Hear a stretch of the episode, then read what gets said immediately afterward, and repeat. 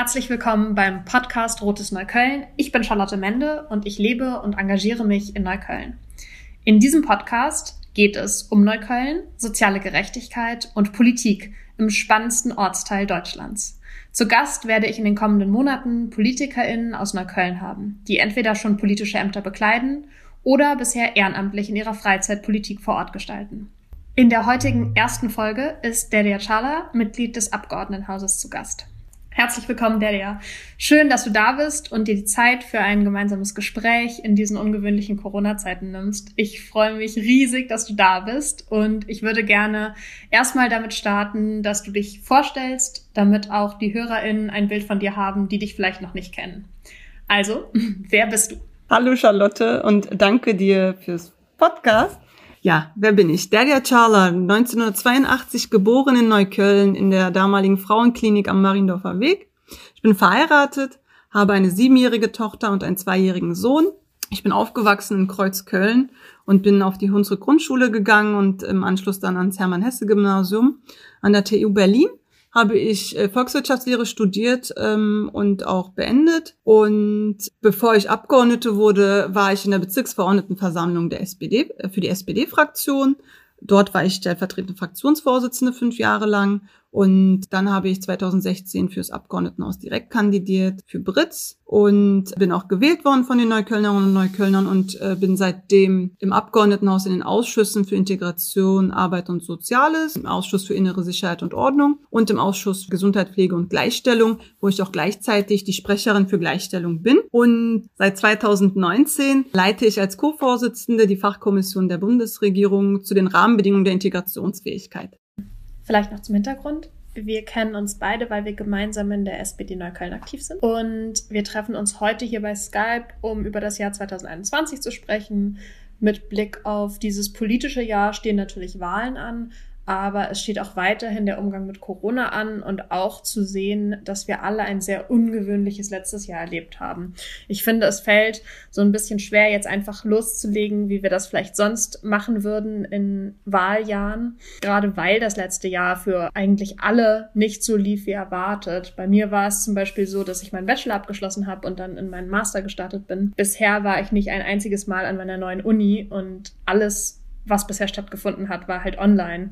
Und ich glaube, für Erstsemester zum Beispiel oder Leute, die in der Ausbildung sind, ist es nochmal viel, viel härter, weil die so erwartungsvoll auch in eine neue Lebensphase starten und dann einfach nichts mehr so ist, wie sie es ursprünglich erwartet haben. Aber natürlich auch mit Blick auf Schülerinnen und Schüler liegt einfach ein krasses Jahr hinter denen wo es nicht nur darum geht, dass viel Lernstoff verpasst wurde oder so, sondern vor allem, dass, glaube ich, das Wohlbefinden von vielen SchülerInnen total darunter gelitten hat, weil sie auch einfach ihre Kontakte nicht haben konnten und den Raum, sich auch zu entfalten und zu entwickeln, nicht in der Form hatten. Ich weiß nicht, wie deine letzten Monate waren, der ja, aber vielleicht magst du auch erstmal ein bisschen erzählen, wie du heute so in unserem Gespräch ankommst und ja, wie es dir geht. Ja, Charlotte, das äh, die letzten Monate und auch jetzt weiterhin haben wir wirklich schwere Zeiten hinter uns, vor uns noch. Das mit dem Masterstudium hat meine Schwester auch im letzten ähm, Herbst angefangen und hat kann dasselbe berichten, war auch noch nicht an der Uni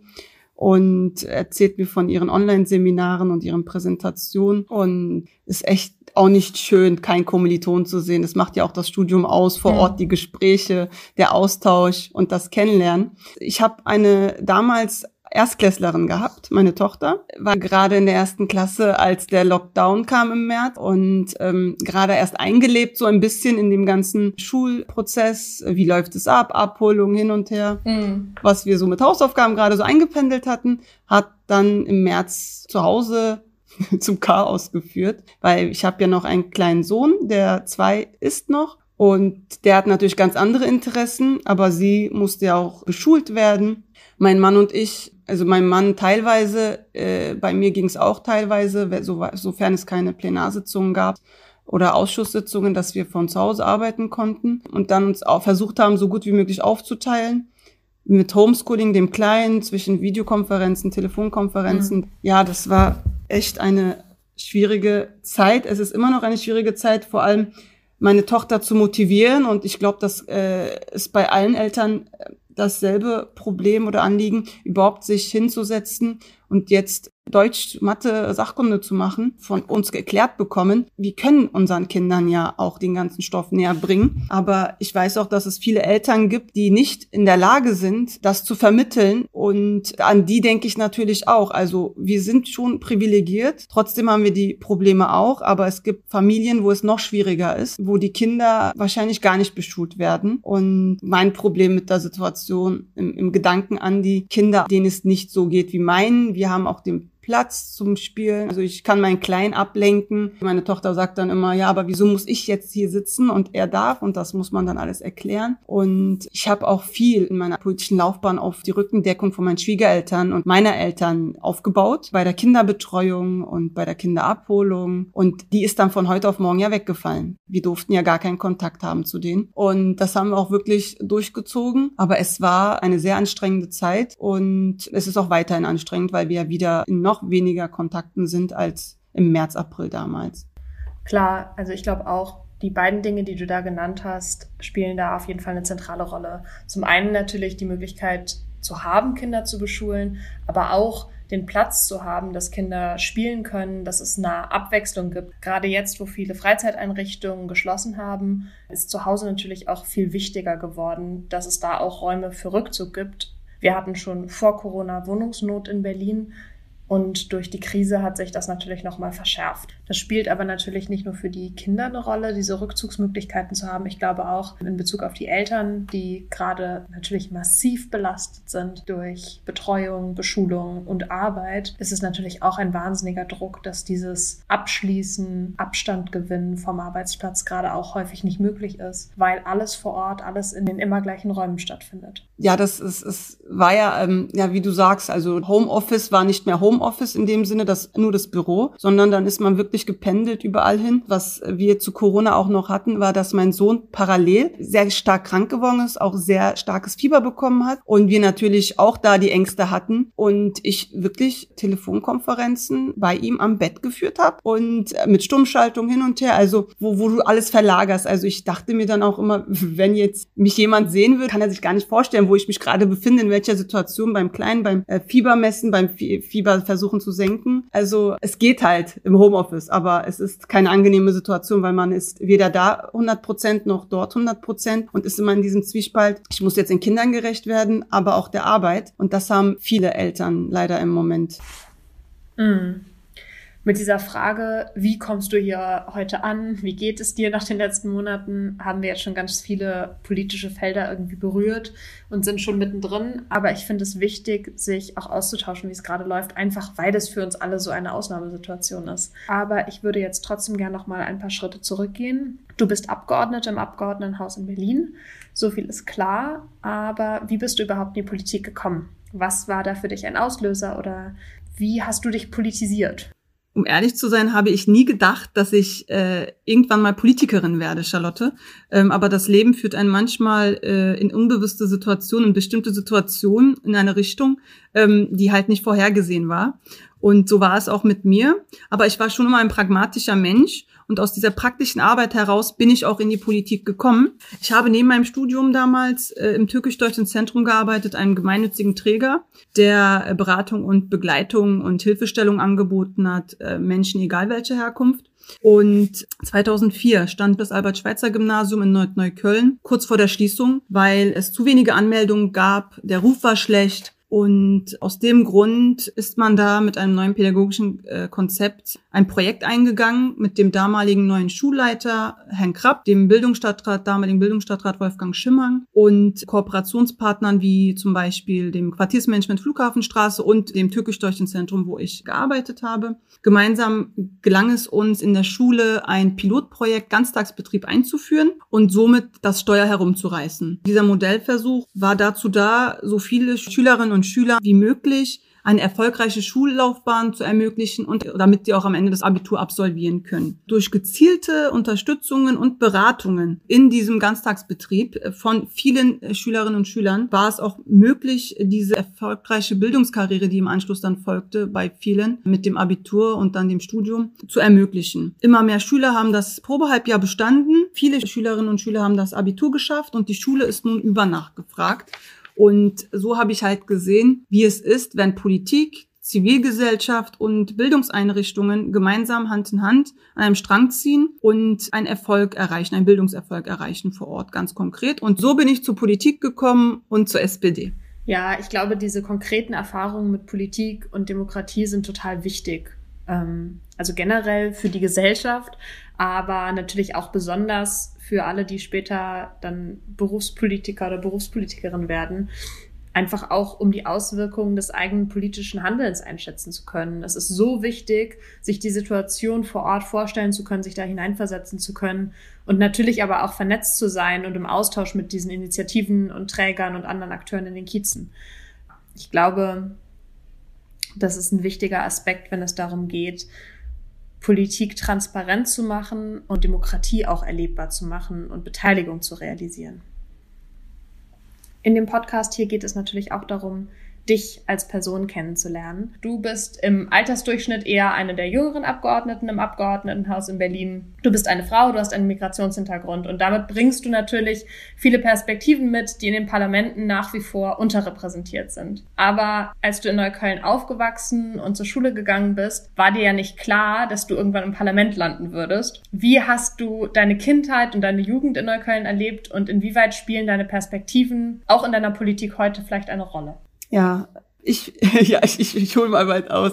Genau, ähm, vielleicht beginne ich erstmal mit meiner familiären Einwanderungsgeschichte. Mein Großvater ist 1964 als Gastarbeiter nach Deutschland eingewandert und hat 1970 seine Familie nachgeholt, seine Frau und seine sieben Kinder. In meiner Familie war Bildung schon immer sehr wichtig, allein damit wir unser eigenes selbstbestimmtes Leben führen können. Und deshalb wurde uns immer gesagt, ihr müsst auf eigenem Bein stehen und euren Schulweg machen und am besten auch Abitur und äh, studieren. Ja, ähm, meine Eltern haben sich hier kennengelernt, hier geheiratet und ich bin als das erste Enkelkind dieser Generation, der dritten Generation auf die Welt gekommen. Und eigentlich war meine Schullaufbahn sehr positiv. So extremst äh, mit dem Migrationshintergrund äh, Reflexion gab es da nicht. Aber ja, es sind halt ein, zwei Sachen gewesen, die vergisst man nicht. Und wie zum Beispiel, als ich mal eine Klausur verhauen habe und die Lehrerin meinte, du Delia, willst du denn nicht die elfte Klasse wiederholen, weil das ist ja nicht so gut, die Note. Und dann dachte ich mir, okay, es war jetzt ja nur eine Note und eine ganze Klasse dazu wiederholen. Why?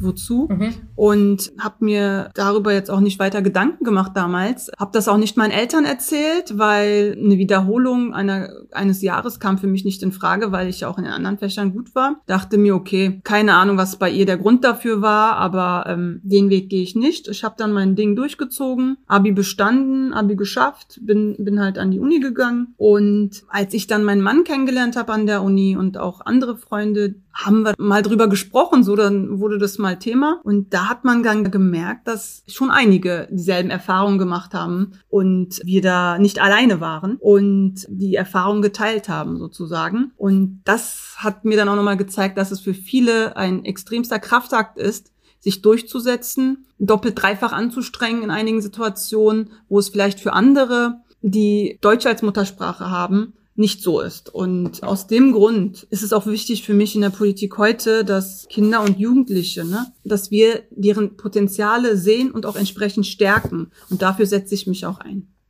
Mhm. Ja, um da nochmal anzuknüpfen, was du beschrieben hast, als Jugendliche das Gefühl zu haben, dass eine Erfahrung individuell ist und dann im Nachhinein andere zu finden, denen es genauso ging. Ich glaube, das beschreibt ganz gut das Gefälle, etwas individuell zu erleben und im Zweifelsfall auch auf sich zu beziehen und dann mit zeitlicher Distanz und im Austausch mit anderen zu merken, dass es eben ein strukturelles Problem ist. Und mh, mm, diese Form von Diskriminierung ist ja auch nichts, was irgendwie nur in der Schule stattfindet, sondern ein gesamtgesellschaftliches Problem, wo es zum Glück inzwischen dank vieler Rassismusexpertinnen einen breiten Diskurs gibt, der die Dimensionen dessen, was sonst so oft unsichtbar bleibt, aufzeigt. Ähm, ein besonderer Fokus auf Schule ist aber, glaube ich, deshalb so wichtig, weil wir halt eine Schulpflicht haben. Das heißt, SchülerInnen, alle SchülerInnen durchlaufen diese Institutionen und da ist es als Politik natürlich unsere Verantwortung, noch stärker darauf hinzuwirken, dass wirklich alle SchülerInnen auch die gleichen Chancen haben und gleichberechtigt behandelt werden.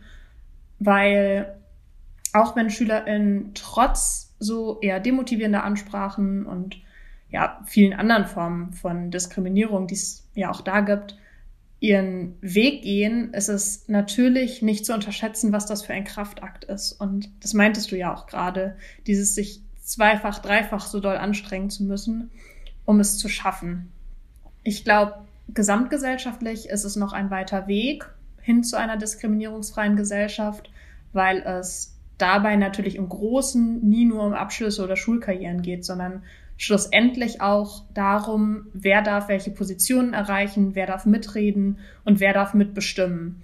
Also wer übernimmt Verantwortung in der Politik, in den Parlamenten und ich meine, ist die Gesellschaft, so wie sie ist, auch in den Parlamenten vertreten und repräsentiert?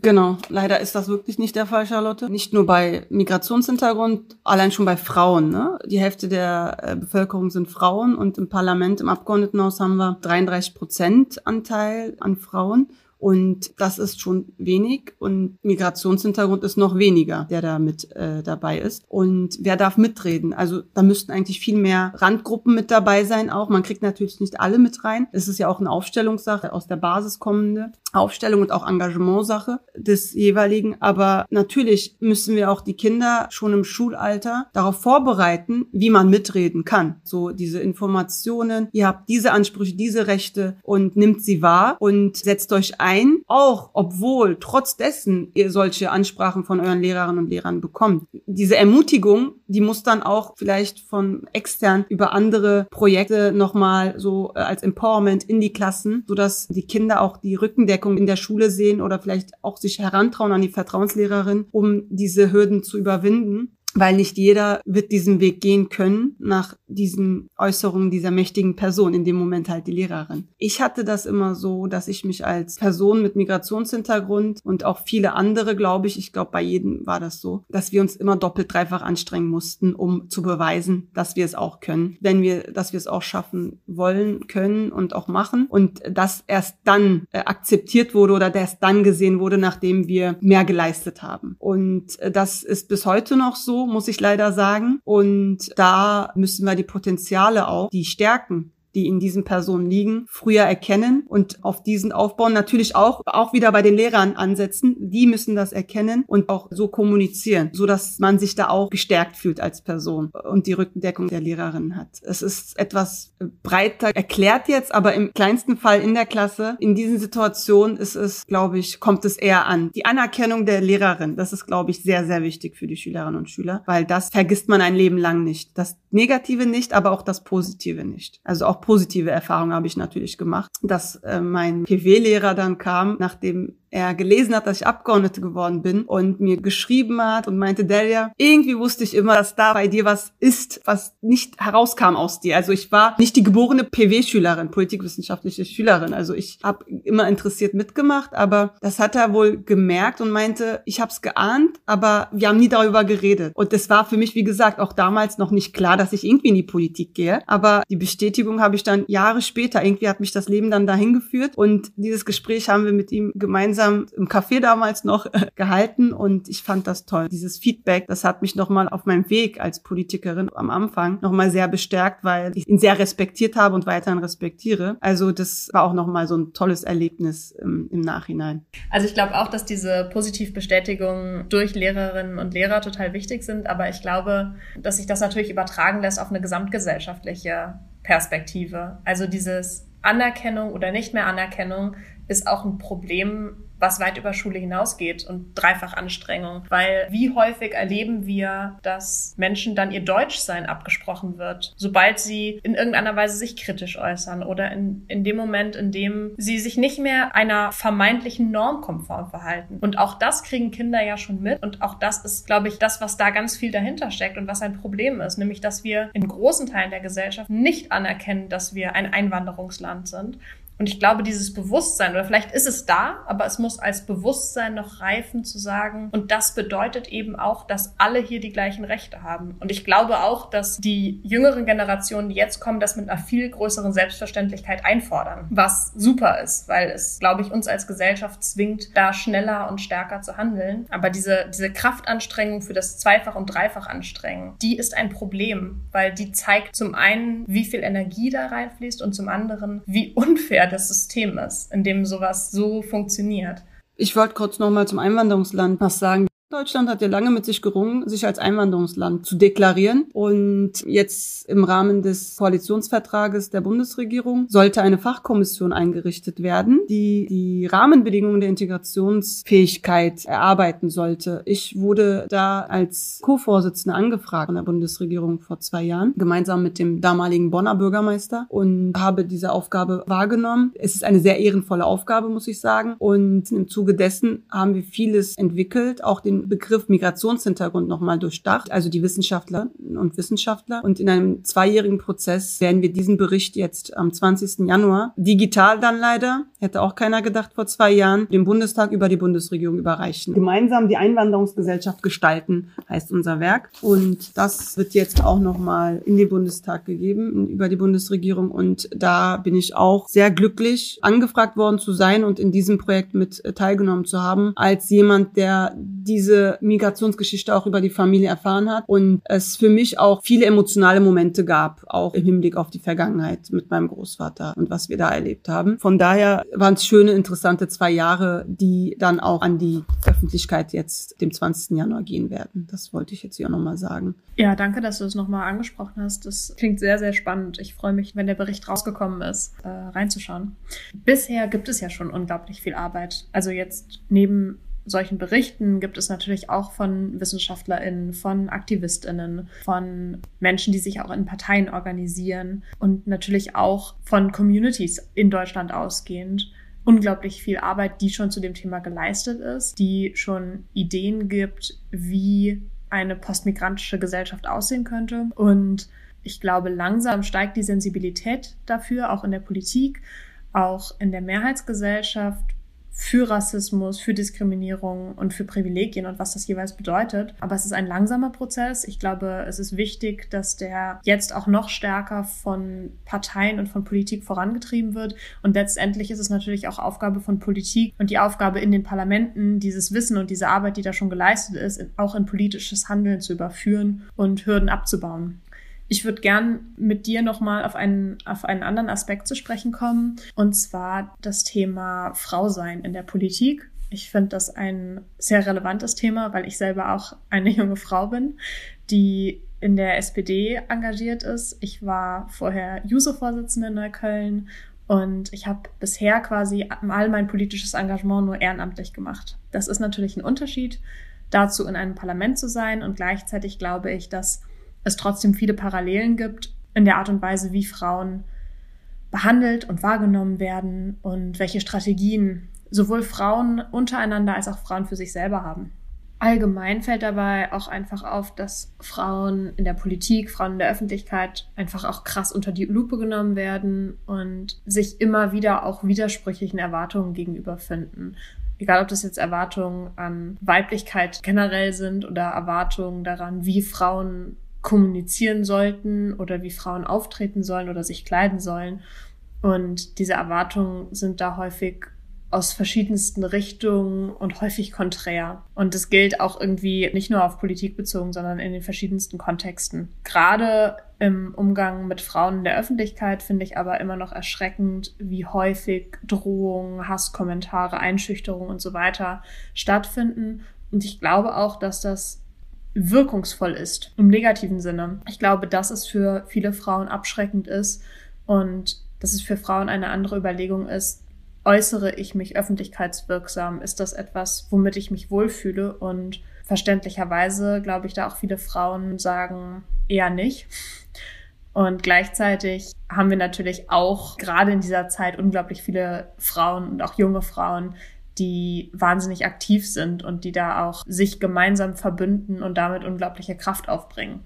Aber auch da ist es eben ein Kraftakt. Um aber zurück zu dir zu kommen, was spielt es für dich für eine Rolle, dass du eine Frau in der Politik bist und welche Rolle hat das vielleicht auch in deiner politischen Laufbahn gespielt? Ich ähm, fange mal kurz mit meiner politischen Laufbahn an, wie, wie ich angefangen habe in der Partei, damals vor über 16 Jahren jetzt. Eintritt in die Partei, in den Ortsverein in Britz und dann wurde ich stellvertretende Bürgerdeputierte im Stadtentwicklungsausschuss. Was heißt Bürgerdeputierte ist eine sachkundige Bürgerin, die von Parteien in die Ausschüsse in der Bezirksverordnetenversammlung des Bezirks gesandt genannt werden. Und da war ich die Vertreterin und Vertreterin durften auch immer als Gast dabei sein und war sehr oft anwesend. Damals schon habe ich bemerkt, wie männerlastig Politik ist, weil mit der Schriftführerin der Verwaltung und mir als stellvertretende Bürgerdeputierte waren wir die einzigen Frauen in diesem Ausschuss damals. Und wäre ich da nicht, dann wäre keiner aus der aktiven Politik. Also dann stellen wir sich vor, da wird Stadtentwicklung gestaltet, Politik ausgeübt, ohne Frauenmeinung. Und es ist unvorstellbar eigentlich, aber das ist nicht lange Jahre her. Das war vor 15 Jahren gerade mal, 15, 16 Jahren. So, daraufhin, nach fünf Jahren wurde ich dann in die Bezirksverordnetenversammlung gewählt für die SPD-Fraktion, war dort auch im Bildungsausschuss, im Ausschuss für Integration und auch sporadisch im Jugendhilfeausschuss, im Sozialausschuss, auch stellvertretende Fraktionsvorsitzende fünf Jahre lang. Währenddessen habe ich meine Tochter bekommen, während der BVV. Da habe ich hauptamtlich gearbeitet gearbeitet und habe ehrenamtlich BVV-Arbeit gemacht. Nach der Arbeit bin sozusagen dann in die Feierabendparlamente gegangen in die Sitzung. Das war auch keine einfache Zeit, weil mit einem Baby, mit einem Kleinkind, Vollzeitarbeit und als Mama, als stillende Mama, die auch wirklich lange gestillt hat, war das keine einfache Zeit, eine anstrengende Zeit ähm, hat man natürlich gesehen, als Single ist man natürlich anders unterwegs und wenn man dann andere Verpflichtungen noch zusätzlich hat, wird alles etwas anders gestaltet, baut sich das Leben etwas anders auf. Und äh, so war das dann auch im Wahlkampf. Dann hat sich die Situation ergeben, dass Neukölln einen neuen Wahlkreis bekommen hat, einen siebten, weil wir mehr Einwohner hatten 2015 und da habe ich meinen Hut in den Ring geworfen und habe gesagt, ich kann es mir vorstellen, diesen Wahlkreis zu holen. Habe intern auch einen Gegenkandidaten gehabt, der nicht aus dem Ortsgebiet kam, kam, aber trotzdem sich das vorstellen konnte, als Mann äh, da zu kandidieren. Und da musste dann halt eine Vorabentscheidung getroffen werden, bevor die große Versammlung entschieden hat, wer da die Kandidatinnen sind. Und da musste ich mich schon extra nochmal behaupten behaupten. In einer Situation, die eigentlich selbstverständlich gewesen wäre. Vielleicht hätte sich gar keiner an einen Mann rangewagt, dagegen zu kandidieren. Aber an eine Frau kann man es ja versuchen. Und auch wenn man nicht aus der Gegend kommt als Abteilung Ortsverein. Also wenn man da auch die Probleme der Menschen eigentlich von vor Ort nicht kennt. Das ist ja mein Vorteil, weil ich in Neukölln Mitte schon immer Politik gemacht habe und auch die Basis kenne und auch hier lebe, dass ich halt weiß, worum es geht. Und das war dann bei dieser Person nicht gegeben und das hat sich dann auch in dieser Vorabentscheidung klar und deutlich herauskristallisiert, so dass ich dann gewonnen habe und auch dann einen Wahlkampf gemacht habe mit einem Kleinkind, der ähm, ohne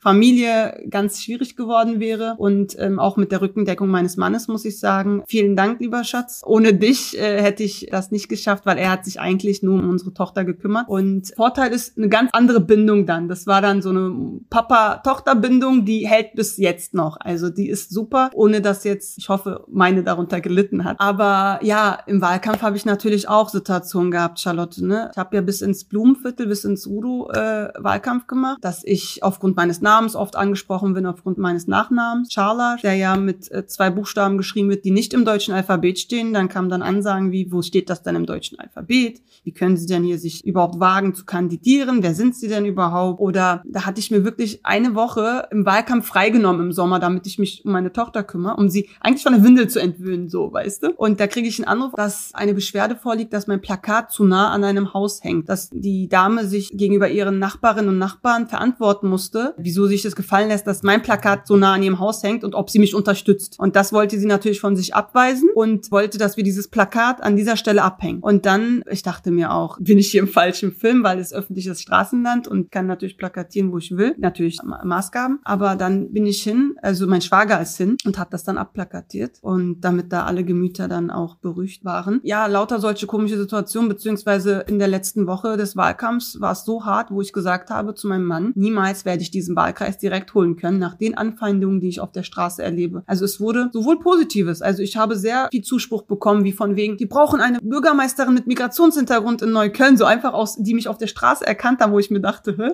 Ähm, wie, wie kommt das? Äh, bis hin zu, ähm, wer sind sie überhaupt, wie trauen sie sich das zu? Sie werden hier niemals gewinnen und gehen sie wieder dahin, wo sie herkommen. Also das alles habe ich in Neukölln erlebt und umso glücklicher war ich, dass es dann positiv ausgegangen ist im Sinne von, dass ich den Direktwahlkreis geholt habe und eigentlich das Bild, was ich von den Neuköllner und Neuköllnern hatte, das Gesamtbild sich dann in den Ergebnissen wieder gespiegelt haben. Weil die meisten, die sind dann natürlich auch da und sehen, was passiert, nur sind sie nicht laut. Und das haben sie mit ihrer Stimme bemerkbar gemacht und das hat man dann am Ergebnis gesehen. Aber auf der Straße waren halt die lautesten, die sich gestört gefühlt haben, allein durch meine Anwesenheit. Ja, ich glaube, das ist was, was wir aus Wahlkämpfen immer wieder wahrnehmen. Also, dass gerade so massive Anfeindungen da kommen. Und ich habe auch das Gefühl, dass neben der Frage Migrationshintergrund auch das Anfeindungen an Frauen gehen. Generell an Frauen ähm, da mit einer Selbstverständlichkeit herangetreten wird, einfach auch mal schlechte Laune abzulassen.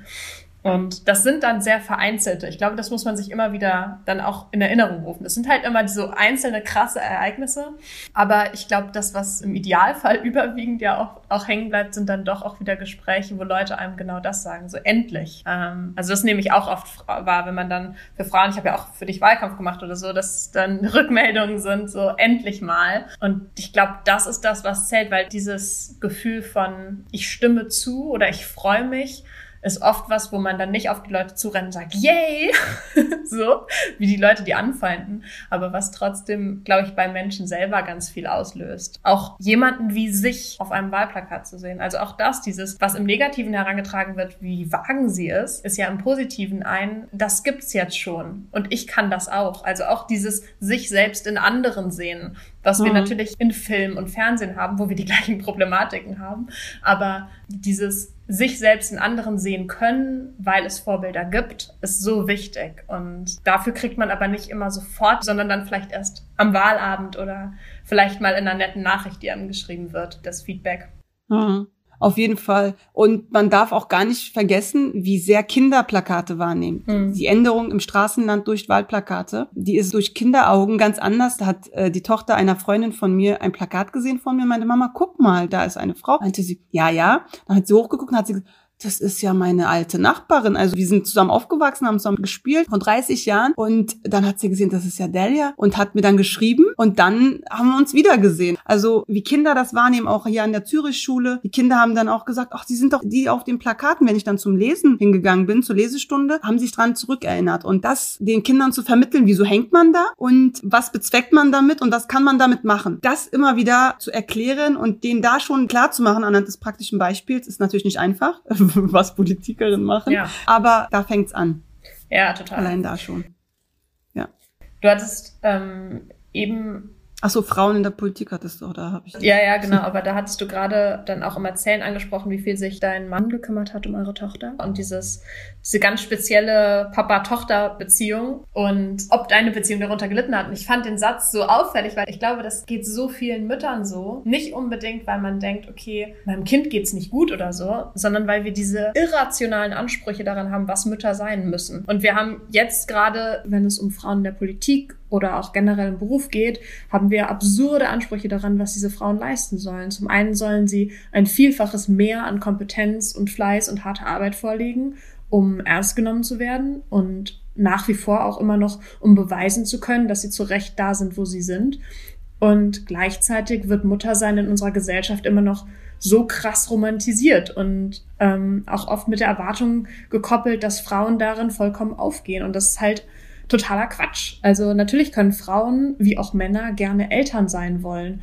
Aber das heißt weder, dass sie keine eigenen Bedürfnisse haben und die auch ernst nehmen sollen, noch dass Frauen natürlich selbstverständlich auch nach wie vor berufliche Ambitionen haben und diese verfolgen wollen. Und so wie du das erzählt hast, klingt es, als sei diese Zerrissenheit, dieses nicht ganz hier, nicht ganz da sein, können zwar in der Pandemie verschärft, aber auch sonst irgendwie ein permanentes Thema, oder?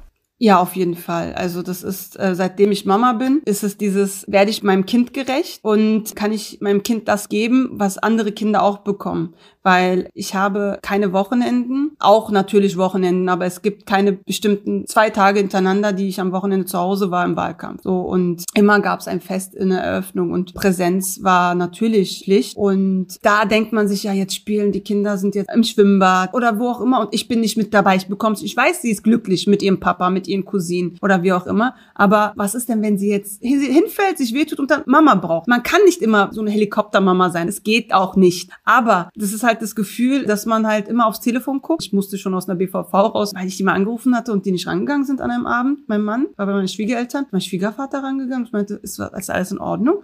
Also, naja, Leilas Arm ist eingerenkt. Sie konnte den nicht mehr bewegen. Die ist hingefallen. Und dann, die sind jetzt im Krankenhaus. Bin ich auch ins Krankenhaus. Also, das ist so, solche Situationen, die will man nicht. War jetzt nicht Schlimmes. Dann äh, kam ich an, dann hat sie eine Bewegung gemacht, dann ging's auch wieder. Aber allein das Wort Krankenhaus ist schon, will, will gar keiner hören. Und eine Beziehung leidet auch schon drunter. Es ist nicht einfach für eine Beziehung, wenn ein Tag für alle um sechs anfängt und dann mein Mann die Kinder abholt, nach Hause geht und bespaßt, bekocht und ich immer noch nicht da bin und vielleicht so um zehn, elf nach Hause komme und die Kinder schon schlafen und ich die dann erst morgens äh, wieder in die Kita bringen kann, wenn überhaupt.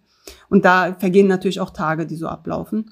Deswegen kenne ich auch eigentlich keine alleinerziehende Politikerin mit Kleinkindern. Also ich glaube, mich an keine in meiner aktiven Bahn jetzt zu erinnern oder jetzt auch aktuell, weil es ist nicht einfach, alleinerziehend zu sein, zu arbeiten als Politikerin. Es ist eigentlich unmöglich, ohne dass man, wenn man dann die Rückendeckung hat von Schwiegereltern, äh, eigenen Eltern oder wie auch immer, ähm, diesen Job durchzuführen. In Berlin leben sehr viele Alleinerziehende, aber diese Person denke ich auch immer mit, denken wir auch als Gleichstellungsaufgabe immer mit. Wir haben auch Koordinierungsstellen in jedem Bezirk für Alleinerziehende eingeführt, aber in der Politik sind sie selber, wenn sie Kinder haben, die über 20 sind oder 15, 16, kenne ich da schon einige, die dabei sind. Aber mit Kleinkindern, nee, also es ist ganz schwierig. Und ähm, das zeigt ja auch schon einiges. Der normale Job als Alleinerziehende ist ja schon nicht einfach das zu handeln, alles unter einen Hut zu kriegen und dann in die Politik als Alleinerziehende zu gehen, das ist äh, ganz selten. Von daher müssen wir gucken, wie wir da diese Situation schaffen, auch das System in die Richtung entwickeln, dass auch diese Frauen und Männer, es gibt auch alleinerziehende Männer, das schaffen. Ähm, genau, es ist sehr, sehr selten. Ja, total. Also ich meine, ja, es, es, sind auch Männer, aber ich glaube, das ist, das ist immer so. Es, sind, es gibt auch von allem immer auch Männer, aber ich glaube, so strukturell in der Benachteiligung trifft es halt in der Regel Frauen. Ähm, und ja, also ich glaube, dieses, diese Perspektive von Alleinerziehenden, da sind wir wieder bei dem Punkt, man kann viel mitdenken. Und gerade wenn man jetzt Frauen hat, die auch ältere Kinder haben, alleinerziehend sind und dann aber wieder in der Politik sind. Und das ist natürlich unglaublich wertvoll, aber es heißt halt auch, dass es in bestimmten Zeiten so gut wie unmöglich ist, aktiv mit Politik zu machen. Und das ist ein Problem, weil wir sollten anstreben und versuchen, es zu ermöglichen, dass, dass Partizipation da immer möglich ist. Und ich glaube, dass es ja auch über die Parlamente hinausgeht, in die Parteien rein. Also auch in den Parteien haben wir ja eine Lücke von Mitte 20 bis Mitte 30. Also gerade junge Eltern, gerade junge Mütter, die sich dann nicht noch ehrenamtlich einbringen können, weil sie eben neben ihrem Job noch so viel Care-Arbeit leisten. Und das macht natürlich auch Parteien dann noch ärmer, weil das Perspektiven sind, die fehlen. Und die fehlen nicht komplett. Es gibt natürlich immer einzelne, aber es ist schon auffällig, dass es da diese Lücke gibt. Und bei denen mit kleinen Kindern, die aktiv sind, sind es meiner Wahrnehmung nach dann auch wieder mehr Männer als Frauen. Und auch das spiegelt sich leider dann halt oft in der politischen Schwerpunktsetzung wieder in der die Perspektiven und die Realitäten von Frauen und auch von jungen Müttern nach wie vor nicht im gleichen Maße abgebildet werden. Ja, du hast es auf den Punkt getroffen. Es ist in der Altersgruppe Ende 20 bis Ende 30 ist da eine Riesenlücke. Es gibt nicht viele aktive Frauen in meiner Altersgruppe, Charlotte, in unserer Partei. Ne? Auch bei uns nicht. Ja, wie ist es in anderen Parteien? Weißt du das? Kann ich so nicht sagen, aber gefühlt sind, müsste es oder ist es bei den Grünen, glaube ich, etwas besser, weil die auch im Parlament mit mehr Frauen vertreten sind. Linke weiß ich nicht, müsste vielleicht wie bei uns sein, kann ich jetzt nicht sagen, aber CDU noch weniger. Diese Altersgruppe fehlt halt, auch in meinem Ortsverein. Und da müssen wir als Partei genau an diese Gruppen ran, gucken, wie wir das schaffen, weil von dort kommt das Feedback bezüglich der Familienarbeit. Und die fehlt dann, wenn man da nicht aktiv ist. Wenn man jetzt schwanger wird in der politischen Tätigkeit, dann muss man sich entscheiden oder im Ehrenamt als Parteimitglied, was mache ich jetzt? Jetzt mache ich meine Elternzeit ein Jahr und Politik schaffe ich sowieso nicht und ziehe mich zurück. Und das kam oft vor bei uns. Das, ich habe mir auch äh, paar Mal überlegt, ob ich ein zweites Kind bekommen sollte als Abgeordnete, weil ich bin selber, wir sind zu dritt aufgewachsen, drei Mädchen und ich wollte mein Kind als kein Einzelkind erziehen und wollte ein zweites Kind. So ganz einfach. Aber es gab nie einen perfekten Zeitpunkt dafür und da muss man halt doppelt, dreifach überlegen, traue ich mich das jetzt? Wenn ich mich das traue, dann falle ich ja raus für ein paar Monate und was passiert dann, auch wenn man normale Elternzeit im Job hat? Wenn man als Frau dann ein Jahr wegfällt und dann nach einem Jahr zurückkommt, ist nichts mehr so, wie es mal war. Und dann haben einige sich einiges gegriffen, was eigentlich unter deren Fittichen war. Und das muss man sich dann alles wieder zurückerkämpfen. Ja, ich glaube, was du gesagt hast, dass es keinen perfekten Zeitpunkt gibt. Ich glaube, das gilt einfach literally für jede Frau in jedem Kontext. Dafür ist Kinder bekommen noch immer ein zu großer Risikofaktor für Frauen. Zum einen natürlich in Bezug auf Karriere und da berufliche Vorstellungen umzusetzen und zum anderen aber auch gesundheitlich. Wenn man sich anschaut, wie schwer es oft ist, eine Hebamme zu finden, die einen betreuen kann, wenn man sich die überfüllten Kreissäle anguckt oder Hebammen, die viele Geburten gleichzeitig betreuen müssen, das ist einfach wahnsinnig krass und auch nach der Geburt fehlt, finde ich, total die Sensibilität dafür, in was für einer extremen Situation sich so junge oder neue Familien dann befinden.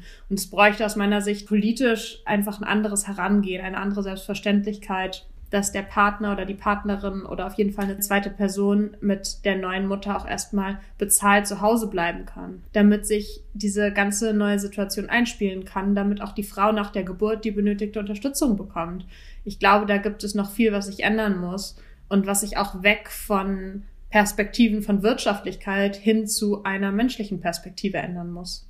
Ansonsten fürchte ich aber, müssen wir jetzt langsam mit unserem Gespräch zu einem Ende kommen. Aber bevor wir uns hier bei Skype verabschieden, möchte ich dich nochmal fragen. Du trittst an fürs Abgeordnetenhaus auch dieses Jahr 2021 bei der Wahl und mit Blick auf dann die nächste Wahlperiode, auf die nächsten fünf Jahre wiederum. Was wünschst du dir? Was sind deine Visionen für Berlin, für Neukölln, für deinen Wahlkreis? Vielleicht kannst du kurz dazu sagen, was so für dich zentrale Punkte sind, die dir ja Herzensanliegen sind politisch ja, Herzensanliegen auch äh, schon immer gewesen, seitdem ich aktiv bin hier in Neukölln, aber auch im Abgeordnetenhaus bin und auch in der Bezirkspolitik ist, dass ich die Menschen vertrete, die über 160 Nationen vertrete, auch im Abgeordnetenhaus, die in Neukölln leben. Und diesen Menschen, allen Menschen, die hier leben, Chancengleichheit, Bildungsgerechtigkeit, Bildungsgleichheit ermöglichen möchte, werde und hoffe, dass es auch überall ankommt, was wir dort leisten, weil ich selber habe als Studentin vom BAföG profitieren können. Ich hätte nicht studieren können, hätte ich das nicht bekommen und das möchte ich auch allen Kindern ermöglichen, die es wollen und auch die Kinder, die nicht in den privilegierten Situationen sind, die vielleicht nicht in Einfamilienaussiedlungen wohnen, sondern in Großraumsiedlungen und dort auf kleinstem Raum mit ihren Geschwistern lernen, arbeiten müssen, auch die Chancen bekommen, dieselben ihren Weg zu gehen. Und dafür kämpfe ich weiterhin, auch im Abgeordnetenhaus, weil jeder investierte Cent in die Bildung ist nicht umsonst ausgegeben. Es ist für die Zukunft, es ist für unsere Zukunft, es ist für unsere Kinder. Ja, das ist eins der wichtigsten Anliegen. Dann natürlich, was gleich hinterherkommt, ist der bezahlbare Wohnraum. Ich erlebe mit, wie Familien aus ihren sozialen Räumen verdrängt werden, weil sie die Mieten nicht mehr zahlen können an Stadtgrenzen, wo die Infrastruktur nicht mehr da gegeben ist, die sie in ihrem Umfeld hatten, aber auch Schulen gewechselt werden müssen, dass Kinder nicht mehr mit ihren Freunden dort weiter lernen können, in die Schule gehen können. All diese neuen Situationen müssen wir vermeiden. Also natürlich kommt es immer mal vor, aber im Großen und Ganzen müssen wir schauen, dass wir mehr bezahlbaren Wohnraum bauen. Wir haben ja jetzt den Mietendeckel eingeführt, der ist äh, befristet auf fünf Jahre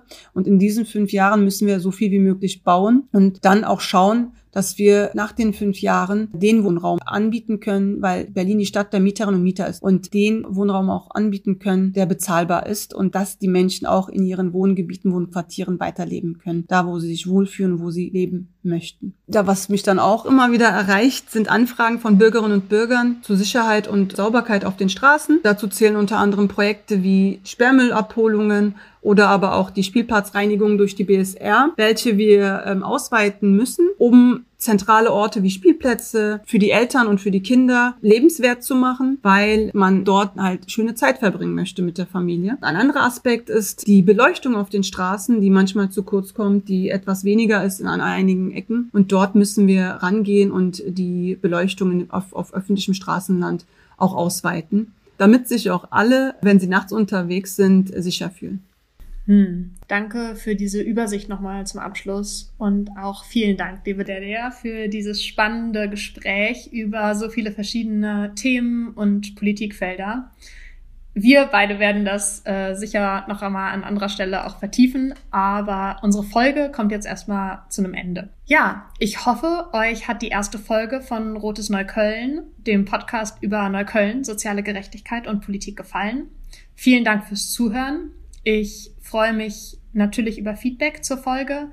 Ähm, das könnt ihr mir gerne schicken an kontakt.rotesneukölln.de. Und ansonsten freue ich mich natürlich über Bewertungen bei iTunes, damit auch andere diesen Podcast finden und hören können. In der nächsten Folge werde ich Fabian Fischer zu Gast haben, der für den Wahlkreis 2 im Norden Neuköllns ins Abgeordnetenhaus ziehen möchte. Kommt bis dahin gut durch diese ungewöhnlichen Zeiten und macht's gut. Ciao!